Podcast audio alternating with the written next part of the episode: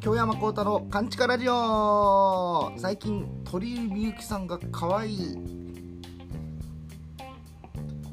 どうも、はいえー浪曲師で SMA 芸人の京山幸太でございます。このラジオは世間に声の届かない完全なる地下で、えー私がここだけの話をする京山幸太のカンチカラジオでございますけれども、えーえーロンハーかな？かなんかのあの見逃しで TVer で見てたんですけれどもロンハちゃうわ。有吉さんの、えー、ジロジロ有吉かな？か有吉クイズかどっちかでなんか見てたんですけれども鳥居みゆきさんがなんと離婚をしていたというのが初めて世の中に急にさらっと公表しだして 3年前ぐらいにね離婚してたらしいんですけども、えーまああの人の不幸をねよろあの言うのは良くないと思ってるんですよ。あの篠原涼子さんのね時も離婚してましたけれどもあの人の不幸をそんなあの喜んではいけないとは思いつつですね。久しぶりに鳥居みゆきさん見たらなんかむいい感じに脅しを取られててちょっとむっちゃ可愛いなというか。ほんでまあなんかなんとなくあ離婚もあそうしたんや。へえみたいな。最低ですけど。なんかうん。なんか最近ちょっと心がポカポカしてる京山幸太です。最低。いやいやそれはね別にどうせそんなだってどうせ接点はないんですけれどもね離婚してようかしてないかろうか関係ないんですけども何なんでしょうね。バカですね男って。いや本当にまあその不幸はよくないですけどもね。うん。そしてあの皆様ご心配いただいていることかとは思います。まあ別に気にしてないとは 思いますが、えー健康診断先日受けてきてで、えー血液検査以外の結果はまあ出てたということなんですけれども血液検査結果もん？え？前回話してへんのっけ？まあいいわ。とりあえず言いますけど血液検査だけはあの後日にあの結果が分かるということなんですけれども血液検査以外の検査はあの当日で、えーもうすぐ結果教えてもらってですね、あの高血圧ですと。ほんであの後日、血液検査の結果も届くんで、えーそれ見てくださいということでその血液検査の結果の方も郵送で届いたんですけれども、えまああの症状としましては見つかった。高脂血症みたいな何やったっけ？高血なんとかなんとか、うん、あの血管血中の脂質の濃度がちょっと高いということと、まあ、あとさっき言った高血圧とほんであの肝機能障害ということでですね、うんまあ、つまり、えー無事何もなかったという 健康でした。はい。えだってそれはそうですもん。これあのー三昧の舞台でも言ったんですけどもう大概酒飲んでほんでアホみたいにラーメン食べて歩いて食べ回って歩いてしててそりゃそうでしょう。それは肝臓と脂肪でしょうよ。だからもう自分は本当にもっとなんかあの肝臓も本当に悪くてあのなんかあったりとかあとは別のなんか内臓のなんか見つかったらどうしようとかそんなんをまあ心配してたんですけどもあの思ったより、えー何も何もなかったということで、まあ、異常なしという。ことですね。いやいやいやあの改善しようと思ってますよ皆さん。そんなもうねほっといたら。もうだってすぐにあの DM であの会の主催してくださってる方からあの LINE あの DM があってですね。あの久保田さん私も何年何年前に若い頃にあのなってこれはまあ私の場合はあのお酒ではなく遺伝的なものだったのですがあのそういうのを些細なことを放置していたがためにすごい大変な目にあったのでもうぜひとも幸田さんはぜひ節制してくださいみたいなこうもうすっごい心配してくれた DM とかもいただいたんでねすぐに、うん、それはあのもう別にええわ肝臓なんかとは思ってへんですよ、うん、ちゃんとあのある程度改善はしなあかんなと思いつつまあ酒またずっと飲んでしまってますが多少は減らさなあかんなと思ってたりとか。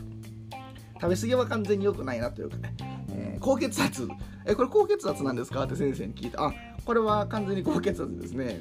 えどうしたらいいんですか？うんまああの原因としてはあの肥満ですね。はっきり言われてしまったので 自分はちゃんとあの体重の方は落とそうと思ってましてっていうかまあ実際には落ちてきてるんですけどうん一時と比べて1 0キロ痩せたっていう話もしてますけどさらにもうちょっと自分実はあの気づかれてないだけでちょっとずつ痩せてるんですよ、ラーメンもほどほどにしようと思ったんでね。ラーメンさえほどほどにしたらなんか自分は自然と痩せていくみたいです。どんだけやっぱラーメンが太るかってことですけれどもね、うん、実はちょっとずつ痩せてきてるんでまあまああの本当に問題なくいけるかなと思っております。ほんで、えー、それで今週はあそうだ東京に行ってましたね、えー、東京のあの SMA の事務所ライブ中小戦という大小中小少々中小のライブに出していただくことがあったのでで前後がめ久しぶりにちょっと前後も仕事なかったんでいつもどっちがあの仕事あるからもう新幹線でしゃあなし行ってるんですけど今回どっちも仕事なかったからあの行きも帰りもバスで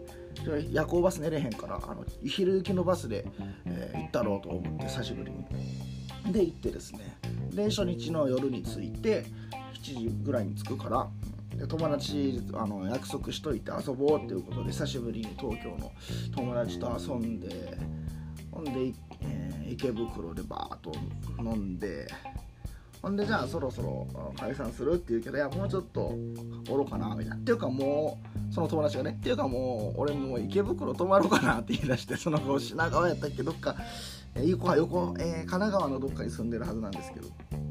えマジで？みたいな。自分も今日池袋泊まるけど？みたいな。あそうなんや。みたいな。じゃあまた明日も遊ぼうかということで、えー、一泊してまた次の日に朝集合してでまあちょっとまあいろいろやって ちょっといろいろやってまあはっきりちょっとここでは言えませんけどいろいろ遊んででお昼ご飯もあのラーメン、えー、結局ラーメン食べてるやないかい。今気づいた。結局ラーメン食べてるやないかい。うわ怖っ。忘れてた。あの 塩ラーメンの桑原っていうラーメン屋さんが美味しくて有名らしいんでね、食べに行って。もうびっくりするぐらい一番今まで食べたラーメンで塩辛いラーメンでした。さすがの自分ももう汁飲みに干さなかったです。結構飲んじゃうんですけどこれは飲んだらあかんなって本能的に察知してそれぐらい辛い桑原を食べて ラーメン食べてんのかい。ほんで、えー、どうする？みたいな。まあ、もう、もうええか。なんて、あの、お前も夜ライブやろって言われて。ああ、そうやねそうやねあの、夕方には、あの、SMA の千川のビーチ部入らなあかんから、みたいな。まあ、ネタの稽古もしたいしな、みたいな。あじゃあもうまあまあ一泊して遊んだしそろそろ疲れたし、まあ、この辺でじゃあ一旦解散にしますか言うて解散してでそこから自分も時間が空いたからねカフェに行ってチェーンソーマンを一気に読んで、まあ、それはまた後日言いますよ。チェーンソーマン後で言いますけどむちゃ面白かったんですけどね。ほんでそろそろじゃあ4時ぐらいになったから1回池袋からもう1回千川まで歩こうと思ってちょうど45分ぐらいで着くと思うんでね4時45分ぐらいに入らなあかんから。ほんで、えー、ライブいろいろあってまあ出て、まあ、ライブ自体はあのまあまあだったんですけど。自分は投票外なんで投票お客さんにされないちょっと特殊な位置に入ってるんでわからないですけどまあおそらく滑ってもないから、まあ、全然下の方ではないしまあでも激受けでもないから上の方でもないし多分出演者の中で真ん中ぐらいうんまあまあやなと やりながら感じてうん今日まあまあやなって感じだったんですけど。でも実はですねあのなんでそんなあの無理して今回東京に行ったのかとそんなまあまあのネタを引っ提げてっていうと、まあ、ちょっとソニーのチーフマネージャーの平井さんという方に相談したいことがあって、えー、ま、ちょっと許可を取りたいことがあってですね、えー、そのためになんならあ今回は東京に行ってたんですけれども無事に許可を得ましてこれもまたいつか話せる日が来たらええなと思うんですけどすごいあのいいニュースではあるんで。で許可を取れたんでよっしゃよかったでもライブはさておきまあよかったということでですねもう上機嫌で、えー、もう一回もええわ千川から池袋まで歩いて帰ってその間になんかこういいバーとかもういいもっと言えばちょっと綺麗なお姉さんの店があればなと思って 歩いて行ったんですけどあの案の定自分はあのチキンなので どこにも入ることなく池袋までたどり着いてしまいましてそしたらもうあのその友達からまた連絡が来て「え今池袋おる?」みたいな。なんなん怖見張られてんの？と思ったんですけどいや、まあ、池袋ちょうど今ちょうど着いたとこやで池袋。でどっか飲みに行きたいなと思ってんねんけどちょっと入れるとこがなくて。いや俺も実はまだ池袋おんねんけど。えマジで？何してんの？2日連続池袋で。いやあのあとなんかなんか帰るんもなんやし。ほんでまあなんか夜ソニーのライブ行こうかとも思ったんやけど別に誘われてもないし。来てくれやと。思っていや池袋おるって知ってたら誘うやんと。思って自分から人誘えないんですよ。芸人らしくないかもしれへんけどそういう勧誘とかできないんでライブ来てくださいとかあの直接お願いとかしにくいんですよ友達にも。でも池袋におるんやったら誘うやんと思って。あと一緒の演者でゴールデン街の女っていうゴールデン街の女さんがいるんですけどコンビで。でそのお友達はゴールデン街の女以前、えー、ライブで見た時に好きで直接なんならそのゴールデン街の女のゆべしさんっていう人に DM で「今回めっちゃ面白かったです」って送って以来たまにライブの今日その日のライブもそうなんですけどあのライブの勧誘の DM とかたまに来るぐらいの ゴールデン街の女さんも出演やし友達の京山幸太も出演やんでその子は池袋で時間を持て余してるなら来てくれよと思ってなんで来てそれ言ってくれよと思って。うん。で結局もう2日連続で飲んで、えー、ほんで その子もう一泊池袋してました。ねねカフェに。そんなおるとこちゃうやろ池袋って多分知らんけど。ターミナルちゃうん？ターミナル駅ちゃう？んあそこ、面白かったですけどね。だから久しぶりになんかこう東京を満喫しましたね。浪曲の仕事やと日帰りかまあして1泊、うん、とかでしょ。そんなハメも外せないで舞台があってあるから声も出なあかんからそんなの見すぎたらあかんし、えー、まあ、あとコロナのご時世的にもねそんなにこうあのまあちょっとね綺麗なお姉さんと話したいなと思ってもですよ。そんな密になってもあかんなと思ったりするしあの東京で全然遊んでないんですよ。東京に行ってる割に。やけど今回3日間あってで用事という用事は夜のライブしかないのでむちゃくちゃに自由時間があったんで今回はなんか東京を満喫したなって感じがしてなんかねそれまでなんか東京はねあの自分を嫌ってるんじゃないかと思い錯覚するぐらいね東京との接点を生きながらに感じなかったんですけどなんか今回は東京と触れ合った東京という街と触れ合えたという気がしますね。ずっと何を言ってるんでしょう。ずっと何を言ってるんでしょうというトークをしてしまいましたけどもね。ほんでそっから、あの、また大阪に戻ってきて次の日が、あの、浪曲三昧。師匠とね春の恵子姉さんと京山浩太とお三味線の一風手葉月お姉さんの、えー、毎月恒例の会があったんですけれども、まあ、そうそうそうそうそうそうそうそうそうそういう話があってあの自分健康診断もしてあの高血圧と、えー、肝機能障害だったということも話の流れでまあバレてしまって皆さんに。うん、でそんなそう体の話になってたんですね楽屋で。そしたらあの雪乃さんが妹弟子の京山雪乃さんっているんですけどね。関東埼玉から大阪に弟子入りするために引っ越してきてもう女性の一人暮らしでいきなりのも30代やし全然友達も大阪におらへんしまあ、でむちゃくちゃ社交的なタイプ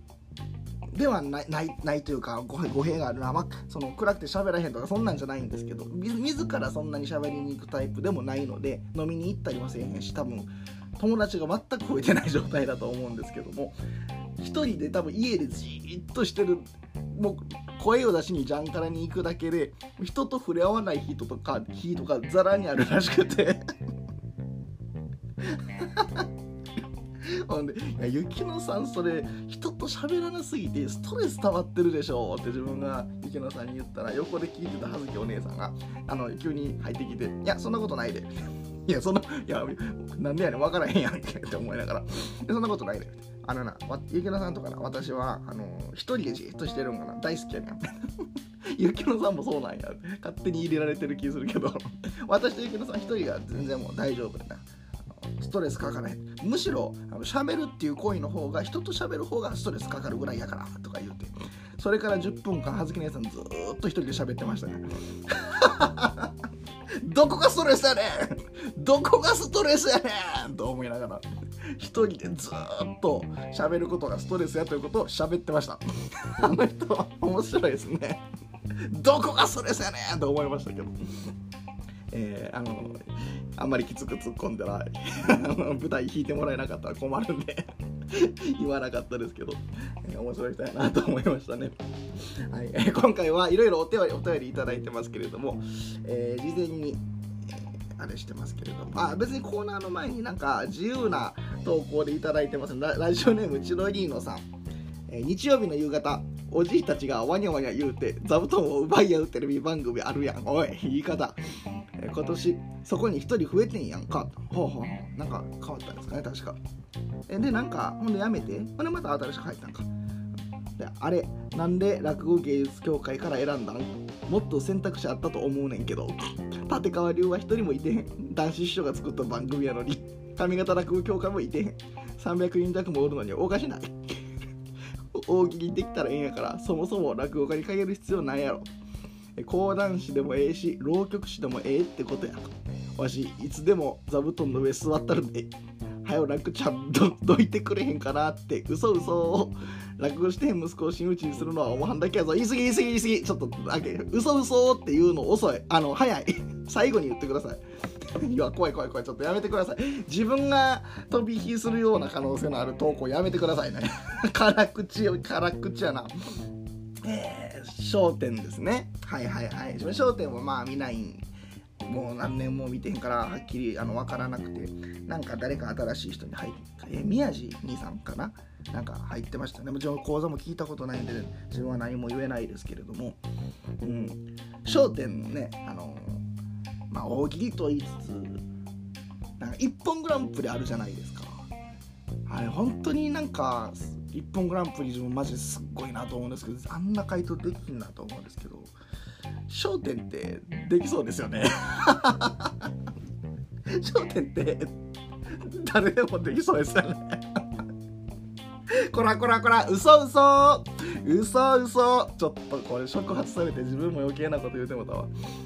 あの自分なんかね落語家さんと話してる時から舞台か楽屋か忘れましたけどあのまあ結構えー、まあ仲え落語家さん同士やったんかな。誰かちょっと忘れましたけど。ほんでその人がちょっとしょうもないボケとか大喜利の回答みたいな言うたんですよ。そしたら自分がすかさず反射的に「おい焦点みたいな回答すんな」って言ってもたんですよ。ツッコミで。そしたらやっぱ落語家さんからしたらちょっとそこは触れにくいのか。誰も急にピタッと喋らなくなってシーンとなった時があって。うん。ほんまにそんなこと言うたらあかんなと思いました。焦点みたいな回答すんなは一番失礼。本当にダメですよ皆さん。あのここ勘違いやから言いますね。これ勘違いです皆さん。今日はね勘違いです。他言無用ですよ、うん、完全なる地下ということを皆さんお忘れないでください世間に声は届いてませんここでは忘れてください。ここで見聞き見てはない聞きしたことは聞いたことはもう全て記憶から外れます。マジで怒られる。いやいやいやいやいや。いや嘘です。嘘でした全部。イエーイ。はい、えー、次ね、ラジオネーム黒百合学園1年1組モンゴルゆり子さん。先週は私の失恋エピソードを思い切って真面目にお便りしましたが勘違いラジオキャスターに「本当ですか?」とうすら笑いしながら疑われてしまいました。本当です。信じてもらえなかったもんよりは傷つきました。翌日は3回目のコロナワクチン接種日だったのですが気持ち的にモヤモヤしていたせいか1回目2回目より3倍痛かったです。こんな時心のメンテはどうしたらいいのでしょうか？ごめんなさい。これコーナーごめんなさい。今コーナー入ってました、えー、あなたが最近メンテナンスしたことしたいことありますか？ということのお便りですけども。この方前回あの昔ね、えー、付き合ってた彼氏がデンマークのコペンハーゲンに行くということで旅立っていってしまったというなんかこう昔の映画みたいなあの お便りをくださったんで、えー、それ自分がね、えー、それ本当ですかね？これ。って言って。リスナーのお便りを疑うパーソナリティ最悪です。それ本当ですか？本当だったそうです。すいません。悪いことしました。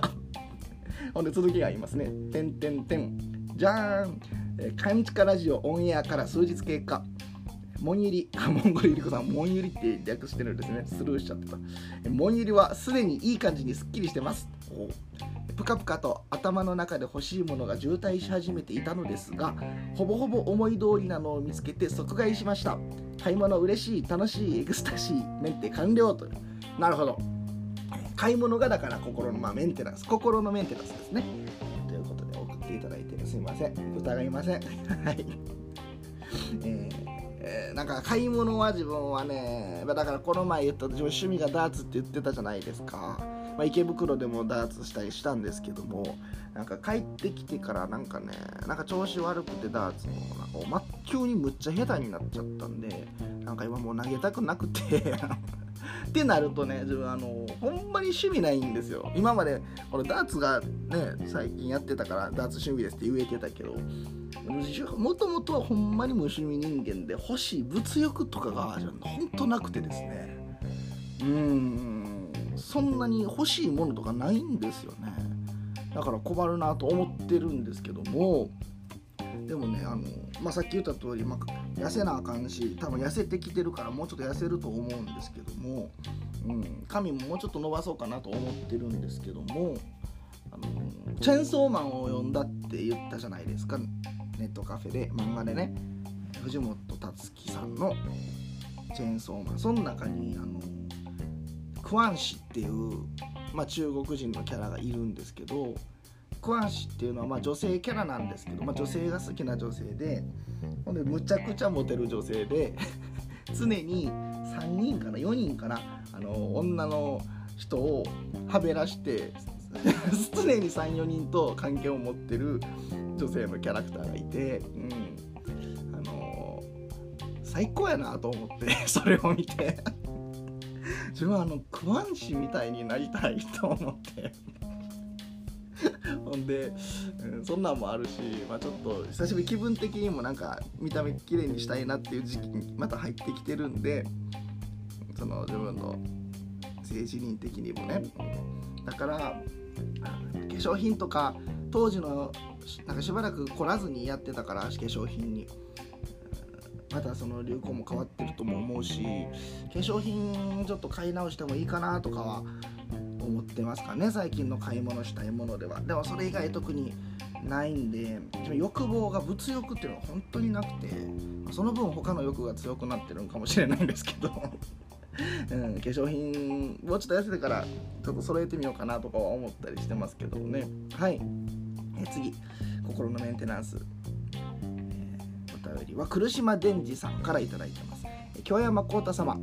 10年一昔というそうですが時効というのは何年ぐらいを指すのでしょうか？昔のことは鮮明に覚えているのに最近のことはすぐ忘れてしまう来島伝次です。メンテナンスについて。ちょっと待って。いやちょっと待って。入り方きれちょっと待ってください。小説。やん入り方きれ10年一昔というそうですが時効というのは何年ぐらいを指すのでしょうか？昔のことは鮮明に覚えているのに最近のことはすぐ忘れてしまう。苦島伝次です。メンテナンスについて メンテナンスについてじゃねえよみたいな。入り方きれすぎて。いや素晴らしいことですよ。入り方きれメンテナンスについてね。この年齢になると心身の健康はほどほどでいいような気がします。それより何よりエンディングノートの必要性を感じます。詩人の闘病や訃報を聞くにつけ明日は我が身だと思うのです。職場で受ける質問の中にも相続公正証書後見人は品質キーワードです。時間も余裕もたくさんある方はぼちぼちご準備されているのでしょうが私のような貧乏暇なし人間には就活に費やす時間がありません。せめてデジタル遺品の管理ぐらいはちゃんとしたいと考えております。旧友である初夏の友人曰く著名な某初夏が100歳近いご長寿でお亡くなりになりお弟子さんたちが遺品整理をしていたところエッチなビデオがたくさん発見されたとかなんとかかんとか。ほうほう。えー、なんだか微笑ましいエピソードではありますが崇高な印象を抱かれていた人には高貴なイメージをなし崩しにしてしまう残念な一面一見だったのかもしれません。皆さん就活はお早めにという。なるほどね。ほう。太さんは、えー、お酒の集体は結構あるようですがこれだけは絶対に見られたくないというものはお持ちですか？そしてそれはどこに隠されていますか？漢字家ならではの正しい楽しいご回答を心待ちにしていますということですけれどもね。恐ろしい遺品。遺品恐ろしい。そんなんバレたらもう最悪ですね。恐ろしい。隠してる見られたくないものか。まあ自分は本当にないかなそのエッチなものも。あのこの間自分は取材受けて掲載された「週刊大衆」これは自分の記事が載ってるから持ってるんで、うん。まあ、なんか誰かに 別にそう本当エッチな目的であの持ってるわけではなく 自分が掲載されてるから持ってるんで、うん、別に物で恥ずかしいものはないかなとは思いますけども、まあ、世代的にというか、まあ、今皆さんそうでしょうけどあのスマホの中身の方がやばいですよね絶対に、うん、それこそまあだからデジタル遺品っていうのもそういうことなんでしょうか。あの LINE 見られたら終わりですね。LINE 見られたら終わりやな。いや別にそんな何そのもう本当にあのハレンチな写真を送ってるとかそんなんは自分そんな性癖ないですけどあのだから恋愛遍歴とかだってバレるわけでしょ？言うたら LINE 遡って。まあいちいち消してりゃいいんかもしれんけどまあそれはね残ってるのもいっぱいあるしあのー、ね将来、まあ、頑張って売れれたとしてでなんか浪曲師やからちょっと文化的なイメージとかついてしまったら好感度上がってしまった場合なんか文春法食らった時すっごいダメージ受けるじゃないですか。だから自分は今のうちからあんまりあの好感度上げないようにしてて。だからあの正直に言いますけどその恋愛遍歴はちょっとむちゃくちゃなんですよ。そんなん見られたら嫌なんで、まあ、そもそも自分に崇高な高貴なイメージないですけどね、うん、もうできるだけそれがつかへんようにあのちょっとずつ小出しにしてます。自分はそんな立派な人間じゃなくてもう本当にあの物欲がない代わりに他の欲が 爆発してるような人間なんで、うん、それをちょっとずつ出していこうと思ってるんですけれども自分ってあのささっきもちょっと触れましたけどあの、まあ、ご存知の方はすでにご存知なんですけどあの LGBTQ ってあるじゃないですか性的マイノリティか。まあ、いわゆる旧クワイアに入るんかなあのジェンダーフルイドって言って、まあ、季節ごとに 季節ごとにあの衣替えしてるわけじゃないんですけど時期的に、まあ、普通に男っぽくしたいなっていう時期と女性になりたいと思ったことはないんですけどそのあんまり男っぽいのは嫌やな嫌やなっていう時期とあってだからあの、まあ、見た目の装いとかもちょっとあの時期によって全然違うんですよ。むっちゃ鍛えてジム行ってた時期もあるし今ちょっと痩せようかなと思ってるけどもうむっちゃ髪ロングで女装までは行ってないんですけどそれに近いような時期もあるし今ちょっとそっちに移行中なような自分の中で実感があるんですけれどもそういうまあだからジェンダーフルイドという性的マイノリティっていうイメージがあるから誤解されやすいんですけどそうじゃあ性自分の心の性が揺れたからじゃあ女性が好きだったのが今度女性的な気持ちの時は男性が好きになるかっていうと自分はそれ動かないタイプで常に女性が性的な対象なんですよ。うん性的な対象っていう言い方はすごいあの真面目ぶって言いましたけどでもむちゃくちゃ女の人好きなんですよ。でむちゃくちゃ女の人好きで。うん 何をこれは皆さんに発表してるんでしょう。青なんかな自分って。ともう30せめて30代からまあ40以上ぐらいのもう女性って本当にもう自分はなんか例えば売れれたとしてハニートラップ仕掛けられたとしても綺麗なもう篠原涼子さんみたいな女性をポンと置かれたらもう絶対に自分はホイホイついていくし。自分は絶対についていくんで、えー、そういう意味で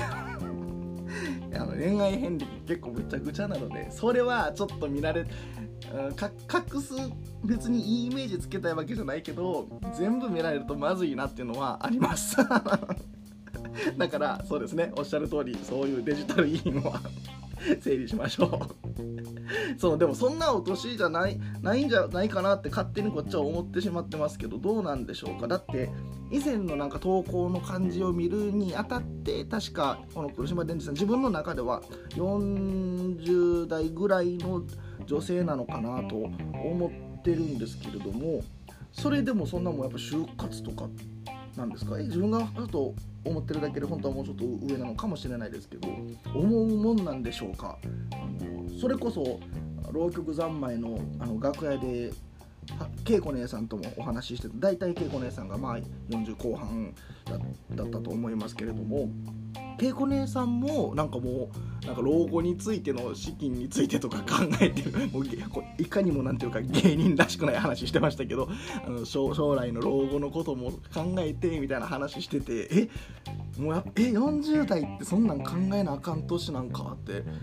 自分はねまだやっぱ20今27でもうすぐ28なんですけどだから、まあ、そこまでは老後のこととかはちょっと考えてはまだないんですけど40ぐらいになるともうやっぱそうなんかなこれは自分はまだ経験してないことなんでそんなもう何も言えないですけれどもそんなもんなんかってなんか思いましたね。はい。なんか絶妙に締まりそうで話が締まらなかったです。京山幸太は女が好きやって言っただけの放送になってません。怖っ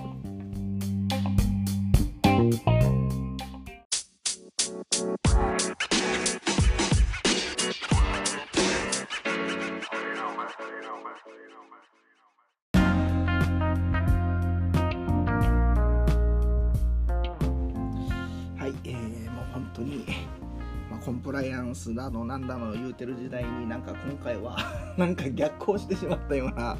気がしますね。うん。お便りも、お便りもお便りですよ。焦点のことはやめてください いや、でもほんまになんか、あの、前も言った通り、あのなんとなくのリスナー層ってこっち配信側は見れるんですけど30半ば以上の女性がもうリスナーの最近ついに7割を超えまして主なリスナー層はそういうまあ女性なんですけれどもマジで今日の放送が なんか引かれへんかな女の人たちに。すいませんなんか。まあでもそれもねあんまり京山幸太君って本当に素直ないい子だねって思われてた時なんか将来文春食らったら終わりやからちょっとずつあの